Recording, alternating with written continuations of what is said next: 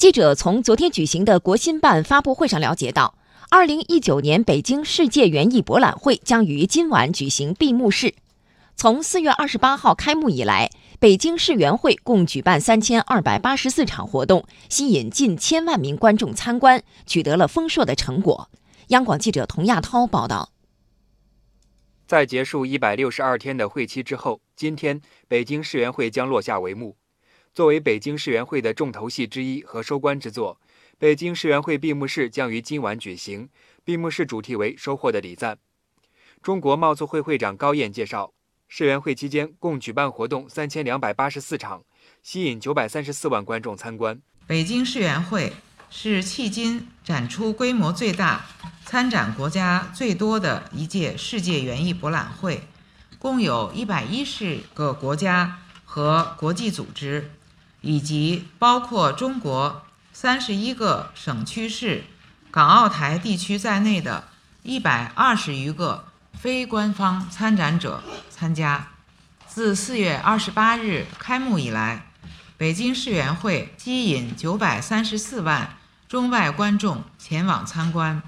作为园艺界的奥林匹克盛会，世园会首次将国际竞赛与花卉产业相结合。举办了一百四十五场专业论坛和国际竞赛活动，室内外展览展示的各类展品超过两百万株，推出的新品种、新产品超过两万件。中国花卉协会会长江泽会说：“这对于推动我国乃至世界花卉产业的发展具有十分重要的作用。一大批自主培育的、具有知识产权的新品种，在北京世园会精彩亮相，有的我们都实现了产业化。”我想呢，这些新品种的展示将进一步激发我国相关科研机构、企业在花卉品种、栽培技术、市场物流等全产业链的创新，引领我国花卉产业向高精尖方向发展。二十年前的昆明世园会，带动云南花卉总产值从四点七亿元增长到五百二十五点九亿元，增长了一百一十二倍。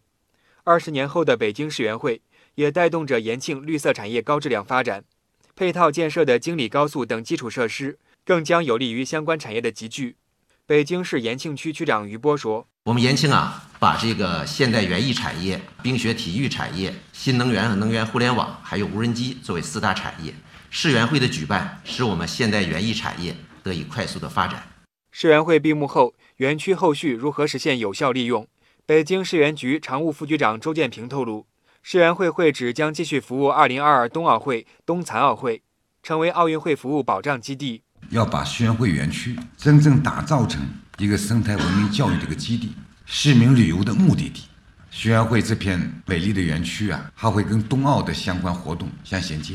我们会把世园会园区保持这个很好的管理水平上，让大家再去园区也觉得不虚此行。